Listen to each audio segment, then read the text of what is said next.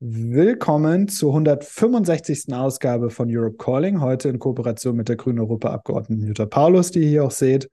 Mein Name ist Maximilian Fries, ich bin Geschäftsführer Führer von Europe Calling und ganz besonders begrüße ich eben unsere drei Gäste, äh, Jutta Paulus, Rita Triebskorn, Christoph Bautz, die ihr hier alle schon seht. Hier auf der Folie habe ich euch mal, die ihr jetzt seht, kurz zusammengestellt, worum es heute Abend geht. Jetzt möchte ich auch noch groß. Groß. Wir fangen an mit äh, drei Minuten, dreimal zehn Minuten Vorträgen von Jutta Paulus, von Rita Triebskorn und von Christoph Bautz. Dann habt ihr einen guten Überblick von dem, was heute und gestern so entschieden wurde, wie es jetzt weitergeht und ähm, bei dieser ganzen Glyphosat-Saga. Und dann haben wir auch viel Zeit für Diskussionen, für eure Fragen und Diskussionen auf dem Panel.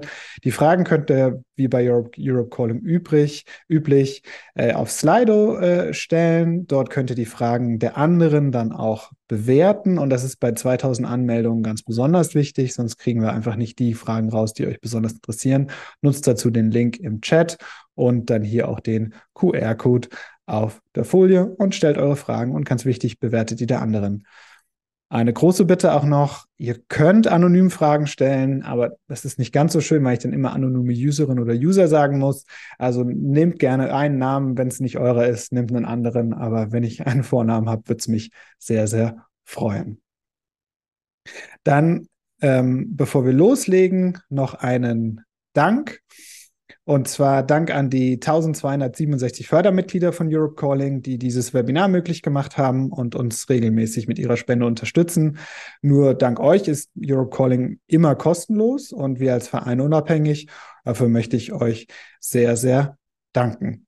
Und wie immer wird Europe Calling auch aufgezeichnet und nachher auf YouTube und als Podcast online gestellt.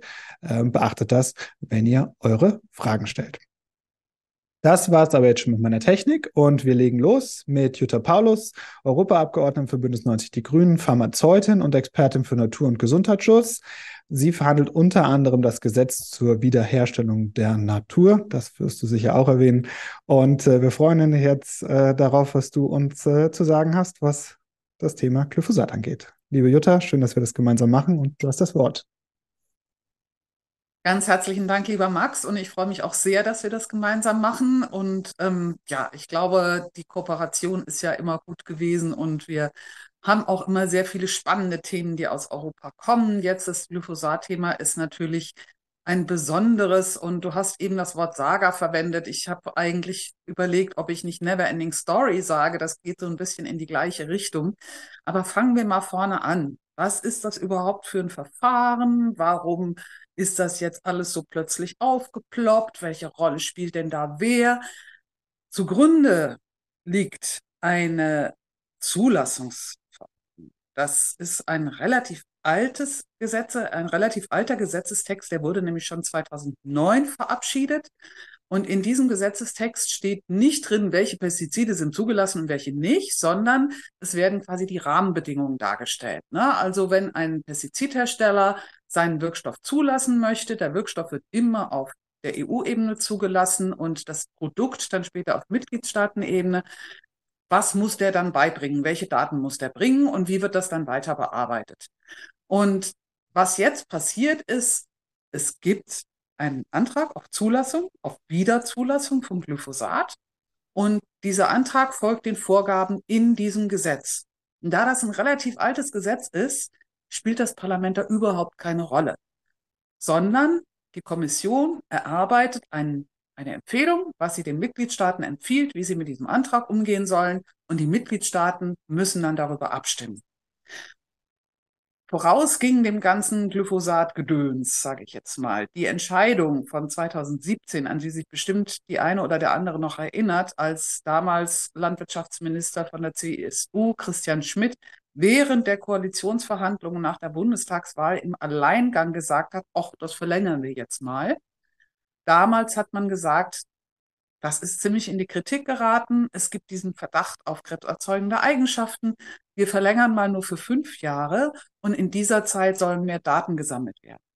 Wir Grüne haben damals im Parlament eine Resolution eingebracht und haben gesagt, ja, okay, fünf Jahre, aber bitte diese fünf Jahre dafür nutzen, Alternativen zu entwickeln, nicht nur Daten zu sammeln.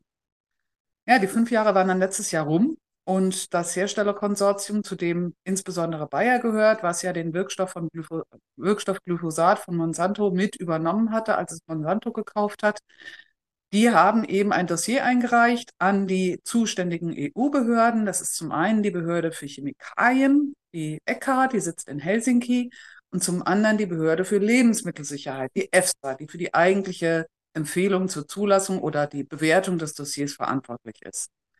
Die Europäische Chemikalienagentur hat sich die Daten angeguckt, hat gesagt, hm, das mit der krebserzeugenden Wirkung, das ist aus unserer Sicht nicht abschließend geklärt.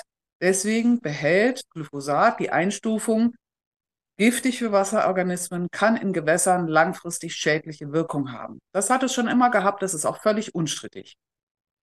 Bei der krebserzeugenden Wirkung hat die ECHA gesagt, die Daten sind inkongruent, sprich es gibt Studien, die gehen in die eine Richtung, es gibt Studien, die gehen in die andere Richtung. Deswegen kriegt es aus unserer Sicht dieses Label nicht.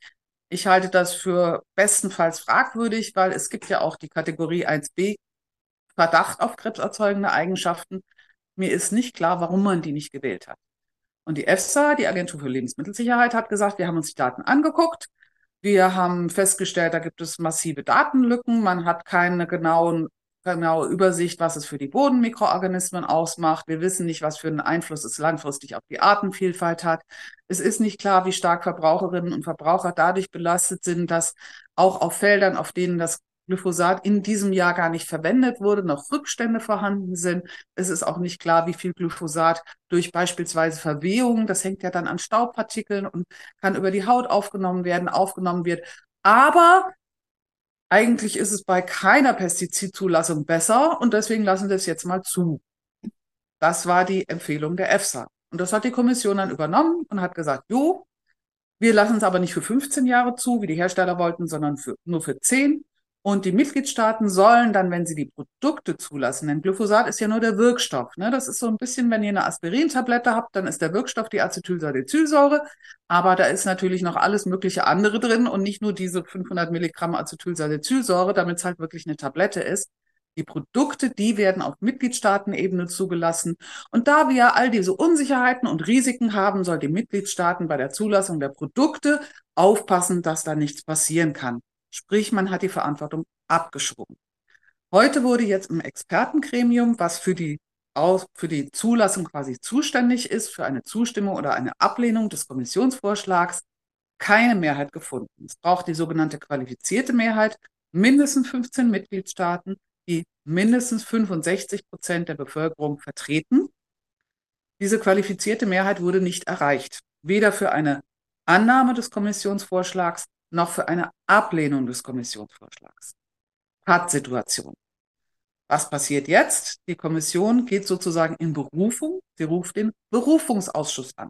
Da sitzen natürlich auch wieder die Mitgliedstaaten, aber diesmal dann tatsächlich die Ministerinnen und Minister und nicht die AbteilungsleiterInnen, die im Landwirtschaftsministerium zuständig sind. Und die Kommission wird wahrscheinlich hergehen und wird mit einem neuen Vorschlag in diesen Berufungsausschuss gehen, denn es ist ja sonst relativ logisch, wenn du zweimal das Gleiche auf den Tisch legst, wirst du nicht zweimal ein unterschiedliches Ergebnis bekommen.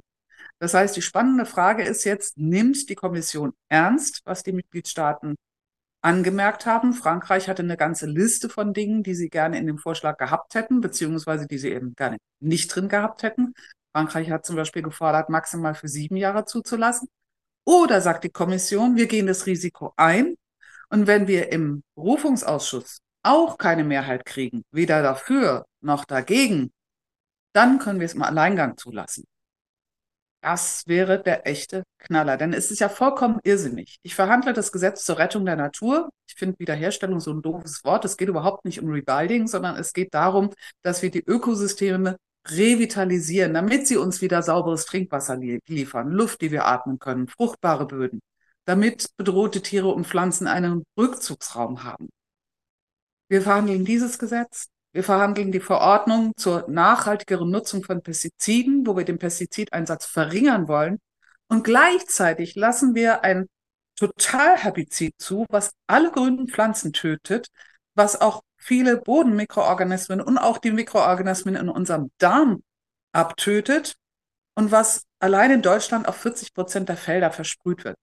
Das ergibt für mich überhaupt keinen Sinn. Das steht im Widerspruch zum Vorsorgeprinzip und zum Green Deal. Und deshalb finde ich, ist man mindestens Deutschland gut beraten, dagegen zu stimmen. Denn Deutschland hat im Koalitionsvertrag der Ampelregierung festgelegt, wir beenden die Glyphosatnutzung bis 2024. Dann kann man nicht dafür stimmen, dass es wieder zugelassen wird.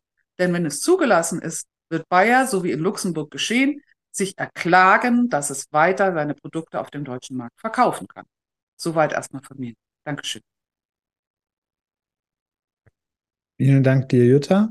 Ich will nur aus Transparenzgründen auch sagen, wir hatten äh, das Bundesministerium für Ernährung und Landwirtschaft angefragt, äh, leider aus Termingründen da auch niemanden äh, bekommen, was sehr, sehr schade ist. Wir hoffen, dass, wenn wir nochmal ein Webinar zu machen, dass da jemand äh, kommt. Und wenn man heute die Pressemitteilung gelesen hat, wenn ich das vielleicht ergänzen darf, wurde ja weder gesagt, man hat äh, sich, also die, die Abstimmung, genaue Abstimmung wurde nicht äh, nicht öffentlich gemacht. Ob man sich jetzt enthalten hat oder dagegen gestimmt hat, man hat auf jeden Fall nicht mit Ja gestimmt.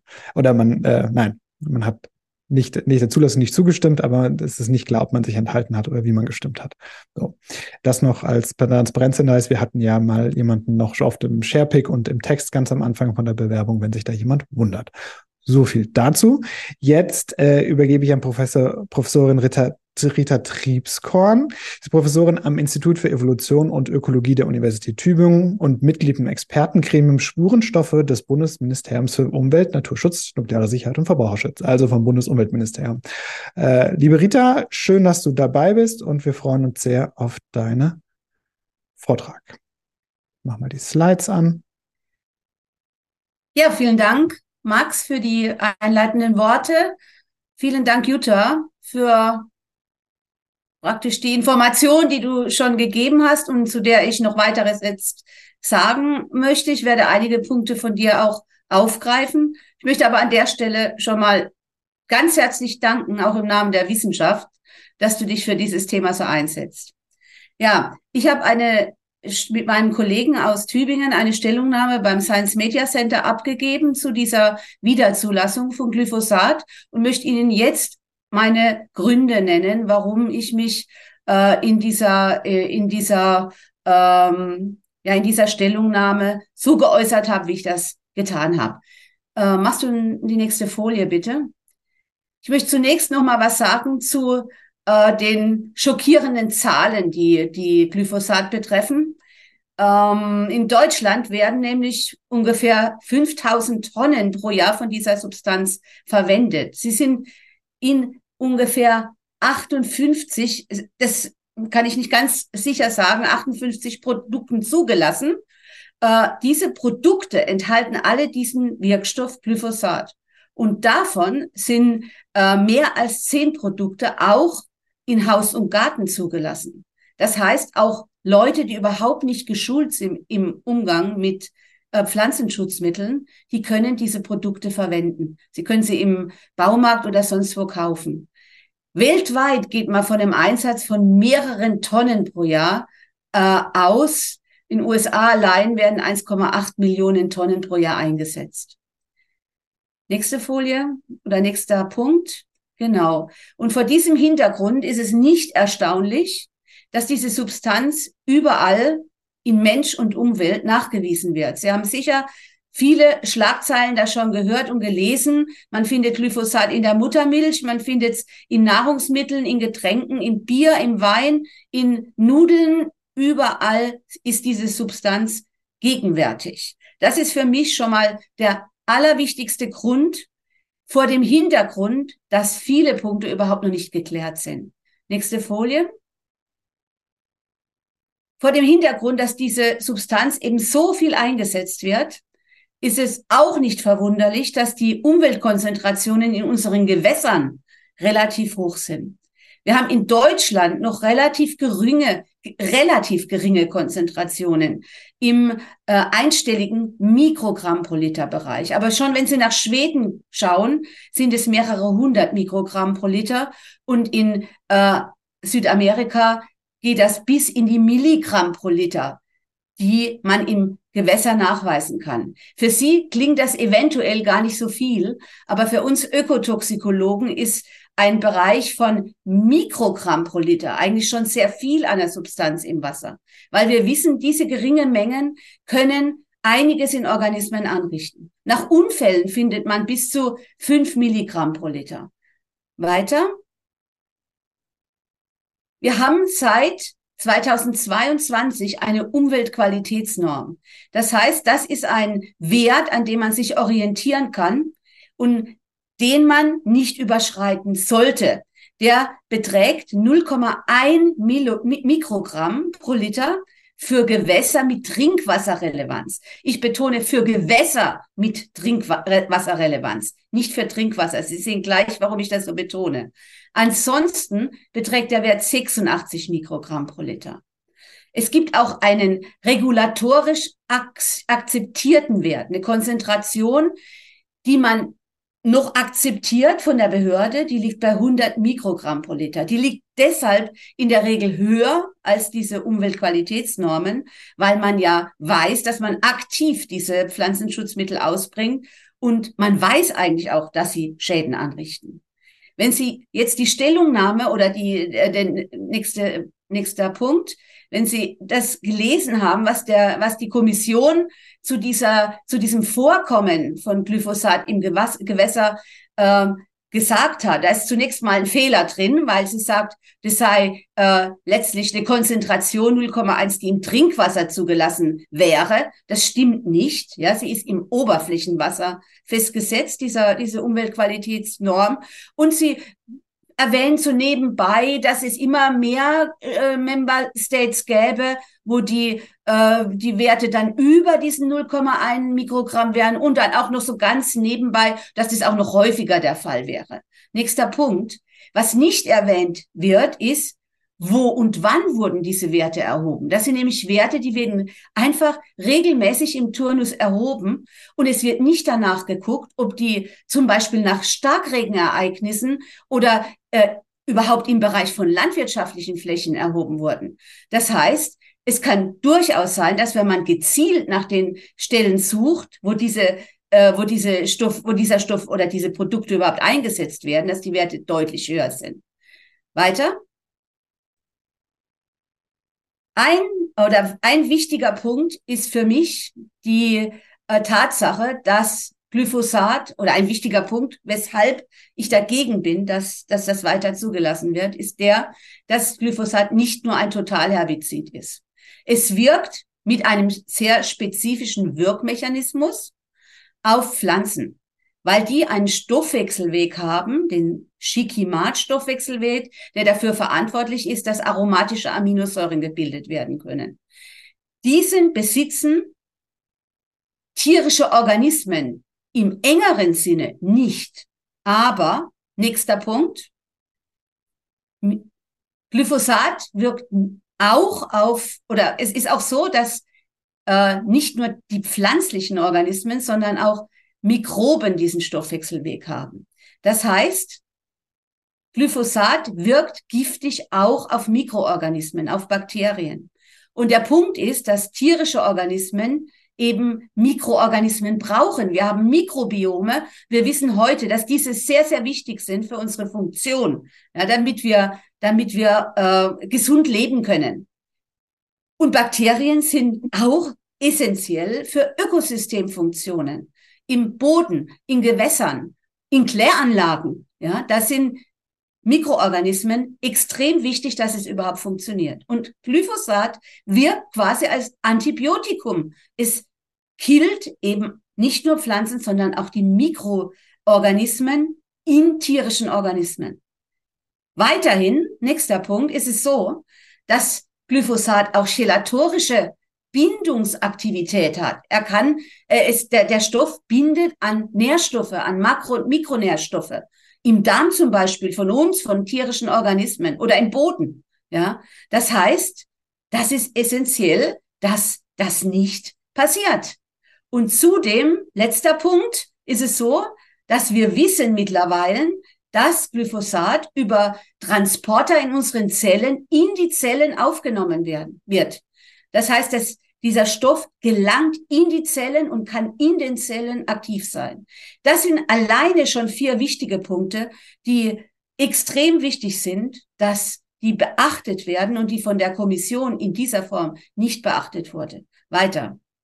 Meine, also meine Entscheidungsfindung oder, oder meine Gründe, warum ich gegen die, äh, gegen die Entscheidung der oder gegen die, die ähm, Vorlage der EU-Kommission bin, sind zudem die, dass vor allem eben standardisierte Testsysteme hier berücksichtigt wurden, die etabliert sind für die Risikobewertung von so einem Stoff. Und langfristige Schäden auf den Gesundheitszustand von Organismen, wie zum Beispiel eben auch Einflüsse auf das Mikrobiom oder man weiß es heute auch schon auf das Immunsystem oder oxidativen Stress, der eben nicht in so kurzzeitigen Experimenten nachgewiesen werden kann, sondern langfristig bei langlebenden Organismen wie uns auftreten kann, der wurde überhaupt nicht berücksichtigt. Ich zeige Ihnen zwei Folien kurz hintereinander, können wir ganz schnell machen. Da gibt's viele Papers in den letzten fünf, sechs Jahren, die zeigen, dass Glyphosat deutlich den Energiehaushalt, das Verhalten von Organismen, das Immunsystem und vor allem auch die Organintegrität von Organismen äh, stören kann. Die nächste Folie können wir überspringen. Das ist nochmal das Thema Mikrobiom und auch das Thema Boden. Da können Sie auch die Folie nochmal sehen. Wir selbst führen in Tübingen ein Projekt durch, wo wir Fische untersuchen und wir konnten hier das, äh, mit, mit unseren Untersuchungen zeigen, dass deutlich Einflüsse durch diesen Stoff bei Forellen auf das Mikrobiom und auf den Gesundheitszustand von Fischen eben auf die Bachforellen äh, eintreten. In den nächsten zwei Folien sehen Sie zwei Punkte, zwei wichtige Punkte. Das ist zum einen die Anreicherung von dem Stoff in den Fischen. Forellen essen wir auch, ja, in den Muskeln von den Tieren oder in den, in, in, in den Geweben von den Tieren reichert sich der Stoff an und der Stoff erreicht Rückstandswerte, der den, äh, der Rückstand und äh, erreicht Werte, äh, die den, die Rückstandswerte in tierischen Produkten überschreiten. Wir haben keinen Wert für Fisch in diesem Fall. Nächster Punkt. Wir haben zudem Experimente gemacht, wo wir die Tiere dann drei Wochen lang in unbelastetes Wasser gehalten haben. Und wir haben gesehen, dass die auch nach drei Wochen Erholung immer noch 30 Prozent von dieser Substanz in ihren Geweben haben. Das heißt, immer noch so viel, dass die immer noch höher als der Rückstandswert sind. Also auch wenn die Tiere in der Natur quasi in Stoß abbekommen, dann ist es nicht sofort wieder weg, sondern die behalten das eben auch dann so lange in ihren Geweben, bis sie eventuell gegessen werden. Das heißt auch diese ökotoxikologischen Studien mit Relevanz für den Menschen. Nächste Folie.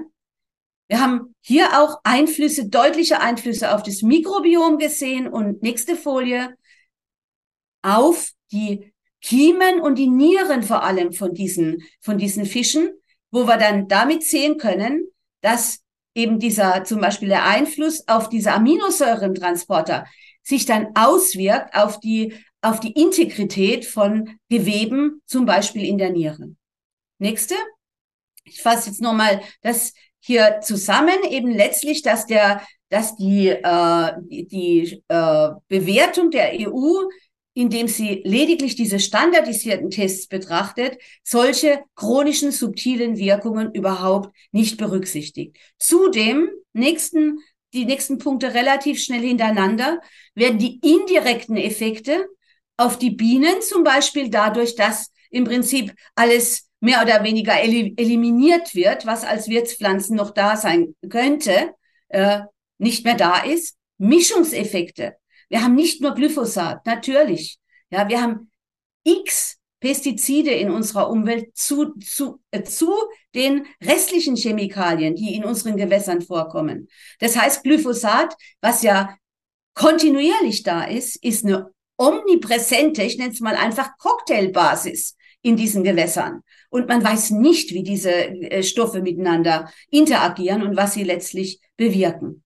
Zudem wird das Abbauprodukt AMPA, ein, äh, der Hauptabbaustoff, der in der Umwelt entsteht und der eben auch persistent in der Umwelt ist und auch Wirkungen macht, überhaupt nicht berücksichtigt.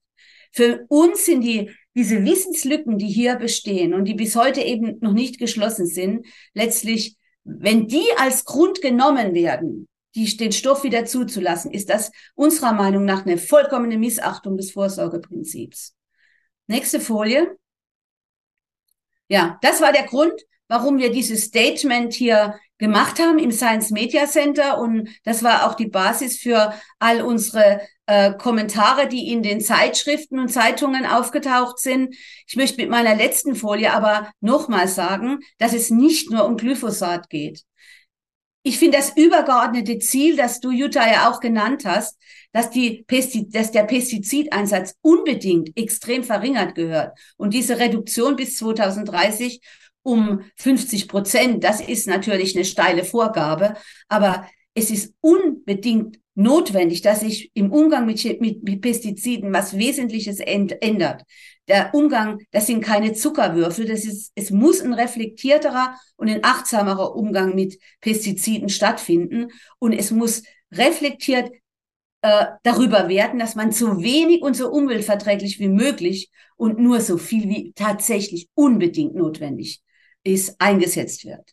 Dafür braucht es unserer Meinung nach oder meiner Meinung nach auch Aufklärung der Landwirte. Es muss dorthin auch Energie fließen, dass hier eingesehen wird, dass es in dieser Form, wie es die ganze Zeit geht, auch ohne Glyphosat, äh, auch mit Glyphosat, wenn, mit und ohne Glyphosat, dass es so nicht weitergehen kann. Denn Glyphosat ist nicht das Einzige.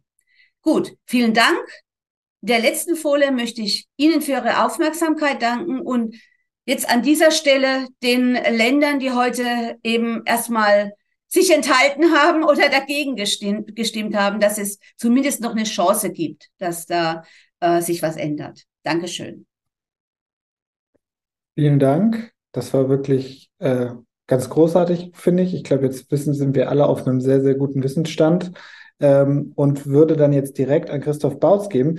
Wir sind heute ein richtig naturwissenschaftliches Panel, denn Christoph ist auch Biologe ähm, und Politikwissenschaftler, aber heute hier als äh, Co-Geschäftsführer äh, von Campact. Campact hat, ich weiß nicht, wie viele Unterschriften es jetzt sind, 350.000 Unterschriften. Sagst du gleich nochmal, Petition gegen Glyphosat gesammelt zusammen mit äh, Foodwatch und äh, organisiert und mitorganisiert viel der Zivilgesellschaft zu diesem Thema. Deswegen freuen wir uns besonders, dass, dass Christoph heute hier bei uns ist und freuen uns von dir zu hören. Lieber Christoph, bitte.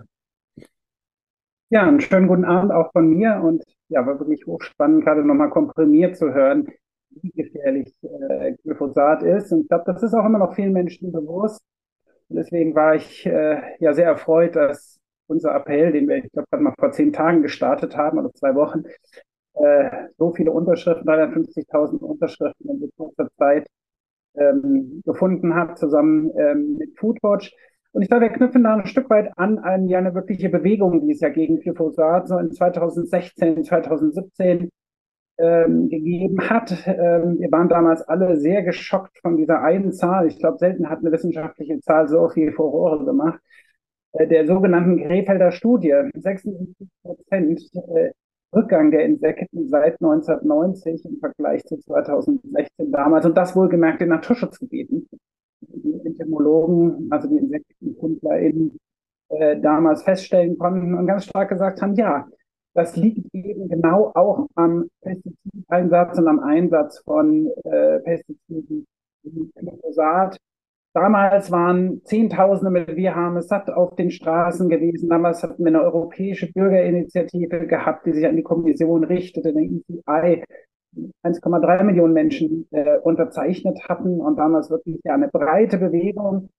Auf der einen Seite ein Minister, damals noch Christian Schmidt, der sich über die Position der Bundesregierung damals hinweggesetzt hat und Ja gestimmt hat äh, im Ministerrat zu diesem Thema, was damals wenige Tage vor der großen Wir haben das Demo war und sehr viele Leute nochmal empört hatte.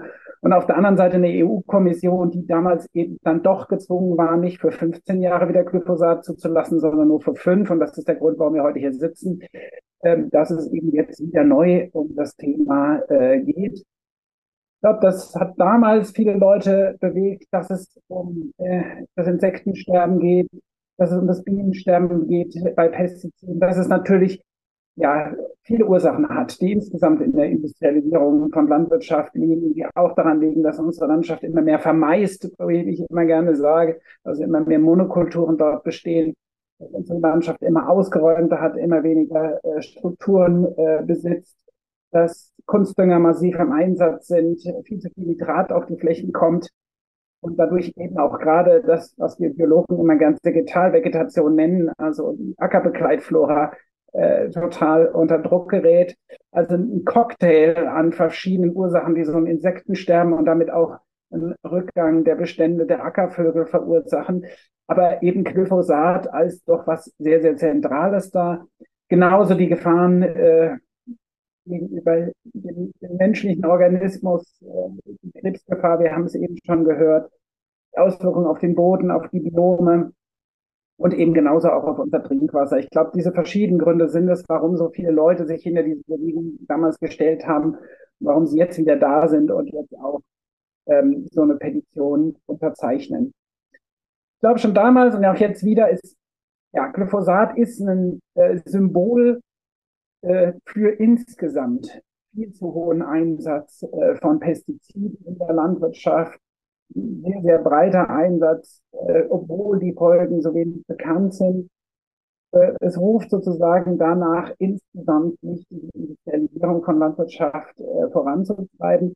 Und als zweites ist Glyphosat eigentlich auch nochmal ein Symbol dafür, dass die Alternativen eigentlich längst da sind. Ja, wenn ich meine bei uns auf dem Land die befreundeten Biobauern fragen und frage, ja, warum kommt ihr denn ohne Glyphosat aus? Dann sagen die, ja, ganz klar, ich muss nicht die Landschaft totspritzen im Frühjahr, so dass sich alles gelb färbt, sondern ich habe äh, ents entsprechende Zwischensaaten äh, jetzt im Herbst eingebracht, die den Boden auch schützen und die dafür sorgen, dass die Quecke nicht so sehr durchkommt. Ich habe Untersaaten, also wie zum Beispiel Klee, der ermöglicht, dass ich ohne Glyphosat auskomme und ich habe Fruchtfolgen. Ich habe halt nicht jedes Jahr Mais wieder draufstehen, sondern ich habe eine Vielfalt da. Und ich glaube, deswegen ist, beschreibt eben der Protest gegen Glyphosat auch, wir brauchen Alternativen zu dieser Industrialisierung von Landwirtschaft und wir haben sie. Und wir können sie im Ökolandbau sehr gut auf, ja, in Deutschland 11 Prozent der Fläche uns anschauen. Es geht ohne Pestizide sehr erfolgreich. Und ich glaube, auch das ist eine wichtige Botschaft. Wir haben es ja bei Glyphosat mit mächtigen Gegnern zu tun. Wir hatten es schon von Bayern, Monsanto, für die ist Glyphosat, also sogenanntes Roundup, immer ein Kassenschlager gewesen. Das haben sie seit vielen Jahrzehnten vertreiben sie das und äh, das füllt jetzt gerade auch von den fusionierenden Monsanto-Bayer-Konzernen äh, die Kassen. Und die haben eben entsprechenden Einfluss, entsprechenden Einfluss, wenn sich da ein Lobbyist, die Bauer Willi hinstellt und sagt, warum wir Glyphosat brauchen, oder eben auch sonst sehr gute Zugänge, gerade in die Ministerien, ins Landwirtschaftsministerium oder genauso in die Kommission. Was jetzt aber noch hinzugekommen ist, und ich glaube, das bereitet mir schon sehr viel Sorge auch, ist, dass neben dieser klassischen Konzernlobby das Thema äh, eine andere Landwirtschaft, das Thema Pestizide auch ins Fahrwasser überhaupt dieser ganzen Debatte eines Kulturkampfes gekommen ist zwischen Stadt und Land, ja, eines Anti-Eliten-Diskurses. Wir lassen uns doch nicht von denen da in Berlin vorschreiben, wie wir Landwirtschaft zu machen haben. Das haben wir gesehen bei Landschaft Verbindungen, also beim LSV, als die, als Glöckner damals noch relativ kleine Veränderungen bei Nitraten machen wollten, mit tausenden Traktoren vorgefahren sind. Das haben wir kürzlich in den Niederlanden gesehen, wo ganz viele Bäuerinnen und Bauern und vor allem auch Großagrarier auf den Straßen waren und protestiert haben gegen äh, eine Einschränkung des Nitrateinsatzes. Und das sehen wir jetzt halt wieder, auch an anderen Stellen, am Thema Wolf, ja, und äh, an insgesamt diesen ja, immer stärkeren Kulturkampf, der entsteht. Also ähnlich wie beim Heizungsgesetz droht genau die Verhetzung von ökologischen Themen eben genau auch hier. Und deswegen ist es so wichtig, dass sich so viele Menschen dahinter stellen und sagen, nein, ähm, wir sind hier gemeinsam mit Bäuerinnen und Bauern und fordern dass hier solche Pestizide verboten werden, dass das eben nicht noch stärker dieses Thema in so einen ja, Kulturkampf, in so einen Anti-Diskurs äh, kommt. Wir hatten also heute äh, nach all dem Lobby-Einfluss äh, die Entscheidung äh, in Brüssel gehabt. Also erstmal auf der einen Seite froh, dass in diesem zuständigen Ausschuss, Peter hat es gesagt, im Skopa-Ausschuss, es zu keiner qualitativen Mehrheit für den Kommissionsvorschlag gekommen ist. Das ist, das war ein Erfolg. Und gleichzeitig muss ich sagen, auf der anderen Seite bin ich auch enttäuscht über das deutsche Stimmverhalten, weil es hat sich ja doch sehr abgezeichnet. Deutschland enthält sich genauso wie Frankreich. Und es widerspricht eigentlich dem, was sehr klar im Koalitionsvertrag steht. Ja, dort steht ganz klar, wir nehmen Glyphosat bis Ende 2023 vom Markt. Wenn man diesen Satz so nimmt und sagt, ja, dieses, das ist ein Ergebnis eines langen Ringens gewesen, eines Koalitionsausschusses, dann muss es doch einem grünen Minister eigentlich gelingen, eine Vereinbarung, die man schon im Koalitionsvertrag äh, stehen hat, auch durchzusetzen. Und nein, wieder ist es nicht gelungen, wie wir es bei vielen Themen gesehen haben, äh, dass sich die Grünen gerade nicht durchsetzen und vor allem ein Cem Özdemir nicht durchsetzt und leider jetzt doch nur eine Enthaltung äh, da ist. Und natürlich hat das sehr großes Gewicht, was Deutschland sagt, wenn Deutschland nicht klar mit Nein stimmt, sondern äh, Deutschland hier sich in der EU nur enthält. Ich glaube, hier braucht es wirklich jetzt nochmal Druck auch auf Cem Özdemir, der leider auch bisher nicht unsere Unterschriften entgegensetzen wollte. Immerhin hat er eine parlamentarische Staatssekretärin schicken wollen. Aber ich glaube, ja, da, da muss das Thema noch mal mehr ankommen ähm, bei Cem Özdemir, wenn jetzt als nächstes im Berufungsausschuss noch einmal entschieden wird, dass sehr viele Leute von ihm ein klares Nein erwarten. Die Bundesregierung hat im Koalitionsvertrag versprochen, sie sorgt dafür, dass bis Ende 2023 Glyphosat vom Markt kommt. Und jetzt muss sie dieses Versprechen einlösen und muss vor allem auch ein grüner Minister dieses Versprechen einlösen. Glaube, das steht so ein bisschen insgesamt, nur ganz kurz, äh, für Jim Özdemirs Politik. Es hat jetzt von, der Bertelsmann Stiftung so eine Veröffentlichung gegeben, wer wie viel eigentlich umsetzt, was im Koalitionsvertrag drinsteht. Und da muss man feststellen, das Landwirtschaftsministerium ist Spitzenreiter bei dem, was nicht umgesetzt wurde. 50 Prozent der Dinge, die im Koalitionsvertrag stehen, sind von einem grünen Minister leider nicht angegangen worden. Ja, dazu äh, zählt äh, bis 2030 30 Prozent ökologischer Landbau, das stagniert. Dazu zählt eine Reduktionsstrategie äh, für Pestizide, dazu zählt die Abstockung äh, der Tierbestände, ganz zu schweigen von der ganzen Frage von Wiedervernässung von ehemaligen Minorstandorten. Das sind die großen Themen der Landwirtschaft und leider passiert der sehr, sehr wenig von diesem Ministerium. Also so viel wie aus dem Haus Habeck erfreulich haben, die hatten im Wert, die haben nur 23 Prozent nicht angegangen. Da ist es schon erschreckend, wenn ein grüner Minister nur 50 Prozent dessen, was im Koalitionsvertrag noch vereinbart wurde, überhaupt angeht. Da muss sich was ändern. Deswegen braucht es jetzt auch Druck auf Jim Özdemir. Ich glaube, wir müssen uns jetzt wirklich ja, konzentrieren auf diesen Berufungsausschuss. Wie sieht es dort aus? Wie wird dann Deutschland äh, nochmal stimmen. Wir müssen auch schauen, was das EU-Parlament, Jutta hat es gesagt, äh, dazu sagt. Die sind ja formell nicht äh, beteiligt, aber ihre Objections, also ihre, ihre Statements ist auch total wichtig. Auch da brauchst Druck auf das Parlament, dass die jetzt klar sagen, nein zu Glyphosat. Und wenn es dann dann trotzdem kommen sollte, dann wird die Kommission das wahrscheinlich nur machen, indem doch die Mitgliedstaaten einige Gestaltungsspielraum haben dann müssen wir wirklich Druck auf die Bundesregierung machen, dass wenn Glyphosat doch weiter erlaubt bliebe, dass dann zumindest sehr stark der Einsatz im nationalen Rahmen eingeschränkt wird.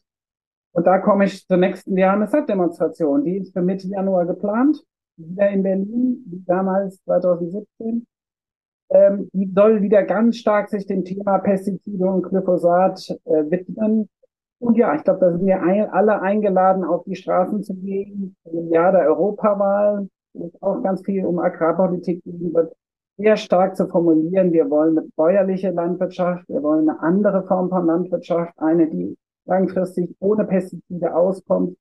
Ja, und ich glaube, da sind viele, auch heute sind ja auch viele Campact-Aktive hier dazugeschaltet, überhaupt hier alle aus dem Call eingeladen, auf die Straßen zu gehen, vorher zu trommeln, vorher zu schauen, dass viele Leute mitkommen weil es ist, glaube ich, gerade wieder sehr, sehr wichtig, auch wenn wir viele andere Weltkrisen gerade haben, Landwirtschaftspolitik wieder mehr Gehör zu geben und auf den Straßen unterwegs zu sein. Nur dann ändert sich was, das haben wir in den letzten Jahren gesehen. Gentechnik wäre nicht auch von unseren Feldern ähm, äh, verscheucht worden, Mon 810 als ehemals nicht verboten worden, ohne eine breite Bürgerbewegung.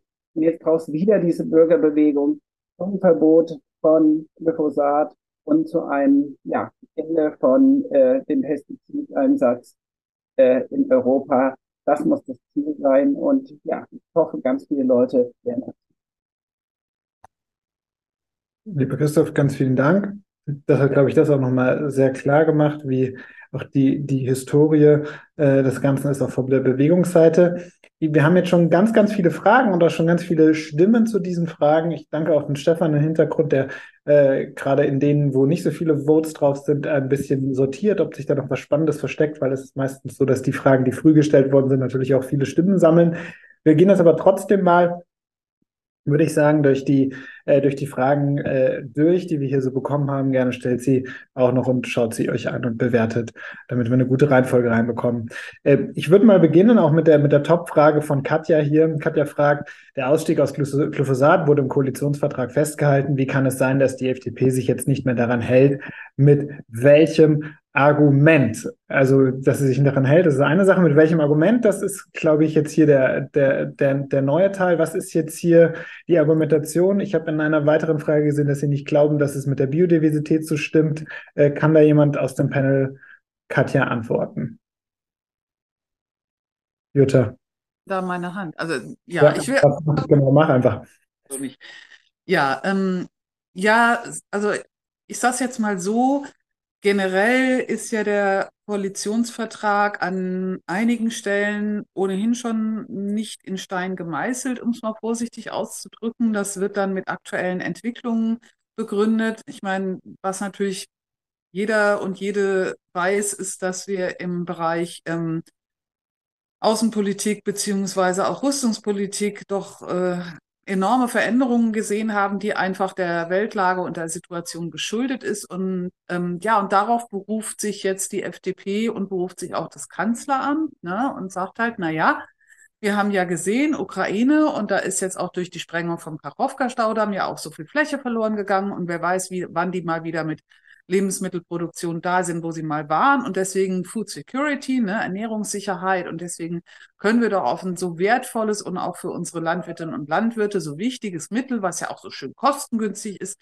nicht verzichten. Und die FDP hat tatsächlich sich auch noch einen anderen Satz aus dem Chorvertrag ausgegraben. Ähm, ich kriege ihn gar nicht mehr wörtlich zusammen, aber da der zielt eigentlich auf was ganz anderes. Das ist es irre. Der Satz zielt eigentlich drauf, dass wir die Zulassungsverfahren für Pestizide verändern wollen. Ne? Da steht nämlich drin, die Zulassungsverfahren für Pestizidwirkstoffe auf europäischer Ebene wollen wir nach wissenschaftlichen Kriterien neu aufstellen. Irgendwie so. Ich krieg's, wie gesagt, nicht mehr genau wörtlich zusammen. Aber diesen Satz nimmt eben jetzt ähm, Frau Stark-Batzinger und sagt, ja, aber das war doch ein wissenschaftliches Verfahren und follow the science und deswegen ähm, müssen wir ja unseren eigenen Koalitionsvertrag bei Follow the Science auch einhalten. Und wenn die EFSA sagt, es gibt keine ähm, wie heißt es so schön, no critical areas of concern, also keine kritischen Problembereiche, dann müssen wir das doch glauben. Ich habe mich ja über diese Formulierung auch gewundert mit den Critical Concerns und habe tatsächlich dann mal den Leiter der EFSA gefragt, der war ja bei uns im Ausschuss und der hat uns dann erklärt, ja, das ist quasi die, die Offiz das offizielle Vokabular. Kein Krit ein Problembereich ist genau dann kritisch, wenn er bei allen 23 in dem Fall beantragten Anwendungsfällen auftritt. Wenn es nur bei 22 ist, dann ist es nicht kritisch. Ist jetzt ein bisschen kontraintuitiv, um es mal vorsichtig auszudrücken. Und ähm, wir haben ja auch vorhin von Rita schon gehört, dass das mit der Wissenschaftlichkeit leider nicht so arg weit her ist. Ich kenne das ja von früher. Ich habe ja, ich komme ja aus der Wissenschaft. Ich habe lange, lange im Labor Qualitätssicherung gemacht, genau für solche Studien, wie Rita sie auch angeführt hat. Und ich habe mir damals schon gedacht, ey, wir testen hier an Honigbienen. Ja, Honigbienen sind vergleichsweise große, robuste Insekten. So eine kleine Wildbiene, für die ist die gleiche Dosis dann schon was ganz anderes. Und jetzt zu sagen, oh, wir nehmen die Honigbiene und alle anderen Insekten haben sich gefälligst genauso zu verhalten, ist schwierig. Mhm. Aber die Ausgangsfrage war ja, warum wird der Koalitionsvertrag nicht eingehalten? Und ich würde mal ganz dreist sagen, weil sie es können. Ja, weil eben klar ist, in dem Moment, wo es im Kabinett Uneinigkeit gibt, muss sich Deutschland enthalten. Und man wird immer irgendeinen Grund finden, warum das geht.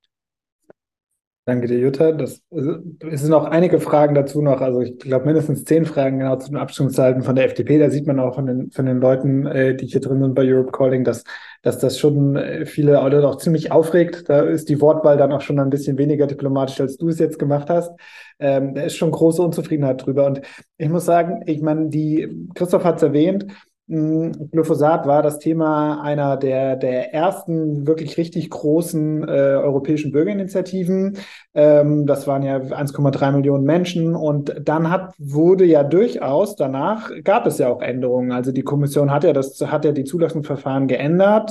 Ähm, und das hast du auch angesprochen, Jutta, und das, das, da würde ich gerne nochmal reingehen. Also es gibt auch Fragen, um das zu verstehen, wie die EFSA, also die Agentur, die jetzt diese Stellungnahme abgegeben hat und worauf sich die Kommission äh, ähm, bezieht, wie die die zur Verfügung stehende Wissensbasis anschaut im Vergleich zu anderen, zum Beispiel die französische INSERM, äh, die französische Nationale Agentur, die macht das, soweit ich weiß, anders und äh, die WHO, IAC, die das das mal mit dem Krebserregend ähm, dazu immer gekommen ist, macht es auch anders. Also können wir vielleicht Rita, Jutta nochmal noch mal über das, den Zulassungsverfahren und die, die Relevanz, du hast gesagt, listen to the science. So, inwieweit wird denn genau da zu, einfach äh, zugehört der Wissenschaft und inwieweit wird da auch, äh, wird da auch selektiv gearbeitet, dieser Vorwurf, der da ähm, auch, auch öfter mal kommt. Was ist, was ist da dran? Vielleicht, vielleicht Rita, genau. Also ich glaube, ein großes Problem ist einfach die Risiko, die Art der Risikobewertung, wie wir sie durchführen. Ja, da wird auch in Kommissionen, die Risiko bewerten von Chemikalien, drüber diskutiert, aber es hat sich lange, lange Zeit nichts geändert. Wir hatten früher, vor 30 Jahren, hatten wir, wir hatten sehr, äh, sagen wir mal, raffe Chemikalien, die keine solche subtilen Wirkungen hatten wie die aktuellen Chemikalien. Wir hatten viele ähm, akute Fälle, die waren akut toxisch. Und diese, die Wirkungen dieser Chemikalien konnte man im Prinzip mit dieser Risikobewertung bewerten. Ja? Aber die Chemikalien haben sich geändert. Und die neuen, die, diese Chemikalien, die solche Langzeitwirkungen und andere Wirkungen haben als die auf die, auf den Tod, dass die Tiere sterben oder dass sie sich jetzt bei DAF Wasserflöhen zum Beispiel, die ganz schnell sich äh, vermehren, dass sie, dass diese Reproduktion gestört wird. Das findet man mit dieser Risikobewertung nicht mehr. Ja, und, aber da ist man einfach noch nicht weitergekommen. Und da, da, da müssen neue Aspekte. Man hat jetzt aktuell zum Beispiel hormonelle Wirkungen, große Beachtung geschenkt. Ich bin da sehr, sehr, sehr dankbar. Ja, dass, dass, dass dieser Aspekt, den die Wissenschaft vor 20 Jahren aufgebracht hat oder sogar noch ein bisschen mehr, ja, ist das Thema aufgekommen, dass das jetzt wenigstens da äh, Eingang gefunden hat in der Bewertung. Ja, und ich denke, diese Themen Immun Unterdrückung. Wir haben Effekte letztlich in der Bevölkerung, die wir beobachten, wo wir die, die Gründe nicht kennen.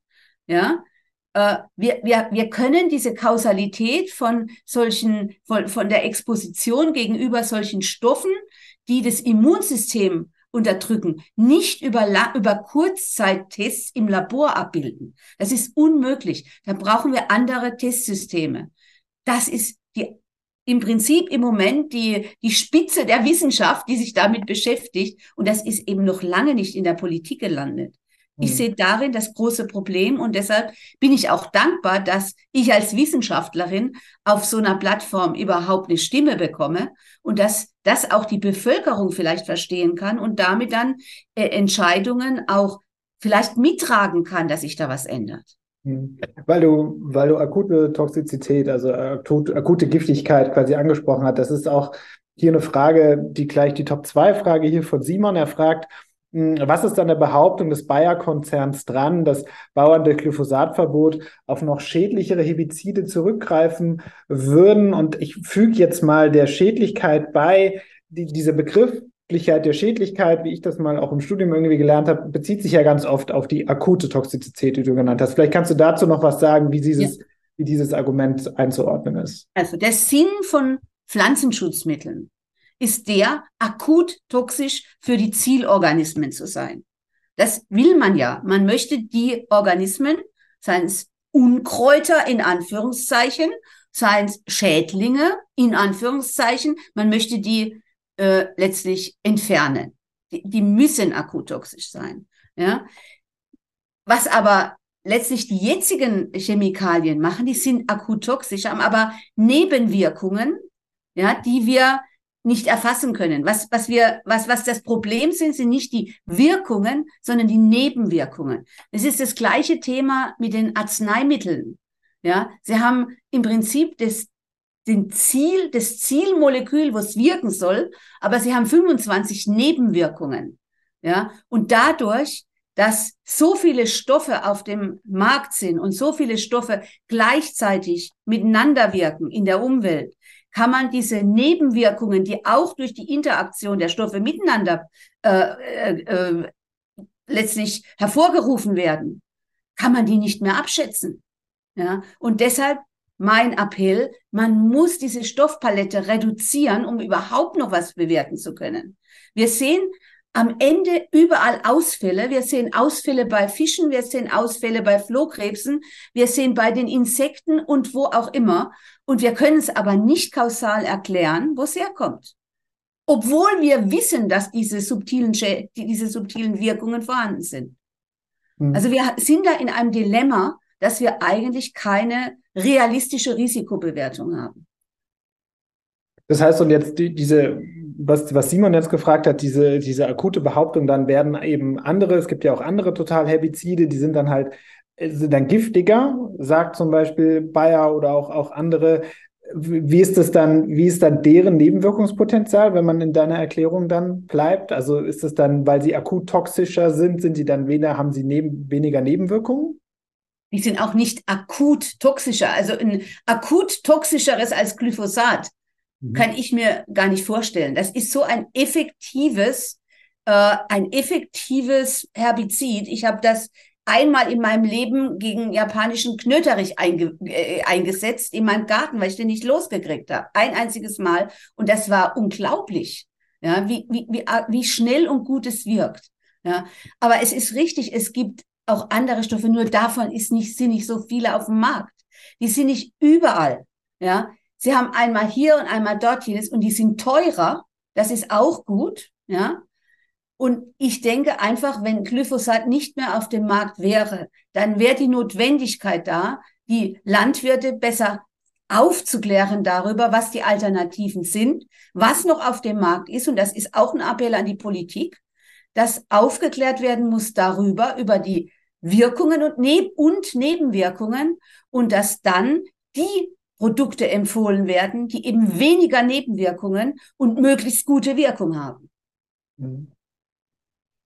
Danke dir. Jutta, vielleicht nochmal, würde ich gerne nochmal zu dieser Frage der Studien. Also heute hat äh, Annika Jöris, äh, glaube ich, in der Zeit äh, einen langen Artikel dazu auch äh, gemacht, wo sie, wo sie quasi die, die Rolle von Industriestudien und öffentlich äh, publizierten Studien nochmal klar macht. Und ich finde, dass jemand, der selber wissenschaftlich gearbeitet hat, kriege ich da immer Gänsehaut, wenn ich sowas lese. Vielleicht kannst du das auch nochmal äh, ein bisschen erklären, was so da die Unterschiede sind, auch in der, wie man auf Studien schaut.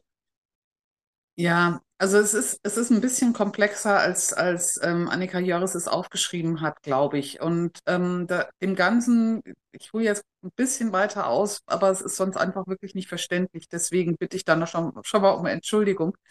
Ähm, dieser Qualitätsanspruch, auf den man sich beruft, warum jetzt beispielsweise bestimmte öffentlich verfügbare Studien nicht, zu, ähm, nicht praktisch zugrunde gelegt werden, das ist eine, eine sehr alte Geschichte, sage ich jetzt mal. Und zwar geht es zurück bis in die 60er Jahre, weil da hat die US-Arzneimittelbehörde festgestellt, dass in den Zulassungsunterlagen für Arzneimittel, wie gesagt, was unlogisch war. Ne? Also vorne hieß es, wir haben, was weiß ich, so und so viele Ratten behandelt und hinten waren es dann plötzlich Kaninchen oder so. Ne?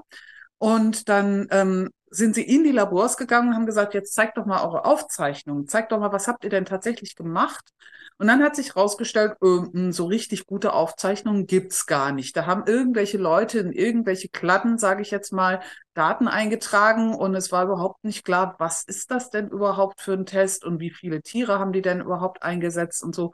Und vor diesem Hintergrund hat man dieses System der guten Laborpraxis entwickelt. gute Laborpraxis, gerne auch übersetzt mit Give me lots of paper, also gib mir viel Papier. Es muss quasi jederzeit nachvollziehbar sein, wer hat was, wann, womit, warum gemacht. Das heißt, wir haben, also wir haben ja unter GLP gearbeitet, das heißt, wir hatten also Aufzeichnungen welche Substanz mit welcher Chargenbezeichnung hat welche Person um welchen, an welchem Tag, um welche Uhrzeit, auf welcher Waage, die wann zuletzt kalibriert wurde, mit welchem Kalibriergewicht, das wann zuletzt überprüft wurde, eingewogen. Was ist dann damit passiert? Also dieses ganze, dieser ganze Rattenschwanz an Dokumentation, der halt wichtig ist, um halt wirklich auch beweisen zu können, ja, das ist tatsächlich das, was wir da gemessen haben, das können wir belegen. Im Umkehrschluss ist es aber dann so, dass diese Verfahren natürlich sehr aufwendig sind, kann man sich ja vorstellen. Ne? Also wenn man dauernd alles mitschreiben muss und dann auch braucht es auch noch eine unabhängige Qualitätssicherung, die dann jede Studie auditiert und den Leuten auf die Nerven fällt und alle Rohdaten prüft und dann muss man das Ganze noch 15 Jahre aufheben. Das ist teuer. Das heißt, man macht es wirklich nur für regulatorische Studien, also für Studien, die man irgendwo einreichen möchte bei einer Behörde, weil es so teuer ist. Eine Universität holt sich so ein Zertifikat gar nicht, weil quasi dieser Überbau, der dazugehört, wie gesagt, extrem teuer ist. Die Mittel hat eine Uni nicht, die steckt sie lieber in die Forschung statt in die Dokumentation. Das kann ich auch nachvollziehen. Und das wiederum heißt für die Behörde, na ja, das können wir ja im Zweifelsfall nicht überprüfen. Da hat nicht jemand unabhängig drauf geguckt und deswegen kriegt diese Studie sozusagen ein niedrigeres Ranking in unserer Bewertung. Umgekehrt ist es so, dass die meisten Industrieunternehmen eigene Labors haben. Also wir waren ein unabhängiges Labor. Wir hatten auch Auftraggeber aus der Großindustrie, gar keine Frage. Und die haben auch, zumindest die, mit denen ich zu tun hatte, sehr genau geguckt, arbeiten wir wirklich unter GLP. Die kamen also selber vorbei, haben sich alles zeigen lassen, waren dabei auch durchaus strenger als die kontrollierenden Behörden. Das muss man auch der, an der Stelle auch mal sagen, weil die gesagt haben, wenn ihr nicht ordentlich arbeitet, steht unsere Zulassung auf dem Spiel. Aber wir haben halt auch erlebt, dass dann ein Kunde anrief und sagte, kann man das vielleicht in der Zusammenfassung ein bisschen anders formulieren? Und wir haben dann halt immer gesagt, ich kann, wir können nur das schreiben, was die Daten hergeben. Sorry. So. Ich könnte mir vorstellen, dass es auch andere Labors gibt, die dann sagen, naja, gut, dann formulieren wir es vielleicht anders. Oder wenn es eben ein firmeneigenes Labor ist, dass die dann erst recht sagen, hm, da kommt jetzt eine Ansage von oben, das müssen wir anders formulieren. Also es ist zwiespältig. Ich habe ja ganz, ganz viele von meinen Kolleginnen und Kollegen, die Qualitätssicherung gemacht haben, die also quasi unabhängig waren von einem eigentlichen, von dem eigentlichen Workflow und das alles überprüft haben, ja kennengelernt auf Fortbildungen, auf Kongressen und so weiter. Und ähm, ja, wenn man die Leute kennenlernt, man tauscht sich über so gemeinsame Probleme aus, in Anführungszeichen. Ich hätte immer meine Hand ins Feuer gelegt und gesagt, die machen keinen Mist. Andererseits wer, ich sage jetzt mal so, seine Daten ein bisschen anders darstellen möchte, schafft es in aller Regel auch. Mhm. Ich weiß, dass auch vielfach diese Forderung im Raum steht, die Behörden sollen doch dann selber die Studien in Auftrag geben. Dann müsste man die Behörden aber wirklich gewaltig aufstocken, weil so eine Studie auch zu begleiten, das ist schon ein enormer Aufwand und zu gucken, was läuft da, wie ist der Vortest gelaufen, mit welchen Konzentrationen geht man in den Haupttest, was müssen wir vielleicht noch an Abbauprodukten messen, wie, ne? Also das ist wirklich sehr viel Arbeit, weil man ja das, dem Labor nicht einfach nur sagt, oh, macht ihr irgendwie mal, sondern man selber als Auftraggeber weiß ja, wie will ich denn den Stoff einsetzen und was muss ich denn überhaupt geprüft haben. Und das, ja, also ich sehe das einfach logistisch als sehr schwierig an. Jetzt nochmal zurück zu dieser Frage, gibt es bei den Zulassungsbehörden Unterschiede? Ähm, ich fand es interessant, dass du gerade die französische Krebsbehörde angesprochen hast, weil ja Frankreich Berichterstatter war für Glyphosat. Also Frankreich war einer der vier Staaten, die dieses Dossier begutachtet haben, was von Bayer und Co. eingereicht worden ist und die sozusagen dann auch eine Bewertung geschrieben haben, auf die sich die EFSA, also die europäische Behörde, auch erstmal gestützt hat. Das heißt, ähm, zu sagen, Frankreich macht das generell anders, passt eigentlich gar nicht so richtig, weil es war ja die französische, ähm, die französische, wahrscheinlich das Gegenstück zum BFR, also zu unserem Bundesamt für Risikobewertung, die dieses Dossier mit verfasst hat. Und die EFSA hat das Dossier ja nicht komplett umgeschrieben. Ne? Also die hat ja mehr oder minder nochmal eine Kurzfassung aus dem gemacht, was die vier Berichterstatterstaaten abgeliefert haben. Ähm, aber es stimmt natürlich, dass es Unterschiede gibt bei den Zulassungsbehörden. Das ist auch vollkommen klar. Ein Land wie Deutschland, ein Land wie Frankreich, ein Land wie Spanien oder Italien oder so, da sind ganz andere Ressourcen und Möglichkeiten vorhanden als bei einem Land wie, sagen wir mal, Malta oder Estland. Ne? Also wo einfach die schiere Anzahl der Menschen, die in den Behörden arbeiten, gar nicht ausreicht, um so ein hochkomplexes Dossier zu bearbeiten. Wo, wobei, wenn ich, wenn ich kurz was, was Annika Joris in der Zeitung geschrieben hat, nochmal zur Erklärung geschrieben hat, ist ja, dass zum Beispiel dann äh, die WHO-Agentur äh, dazu dann einfach gar keine Industriestudien betrachtet, sondern nur öffentlich publizierte Studien, also kann natürlich auch von der Industrie sein, aber dann sind die öffentlich, dann sind die peer-reviewed, ähm, so. Und dass halt die EFSA im Gegensatz dazu auch Studien nimmt, die gar nicht öffentlich sind, sondern die die Industrie geschrieben hat, nicht veröffentlicht, nicht peer-reviewed, also nicht quasi begutachtet sind von, von anderen unabhängigen Wissenschaftlerinnen und das, das der große Unterschied war. Ist, ist, ist das richtig wiedergegeben, so grob?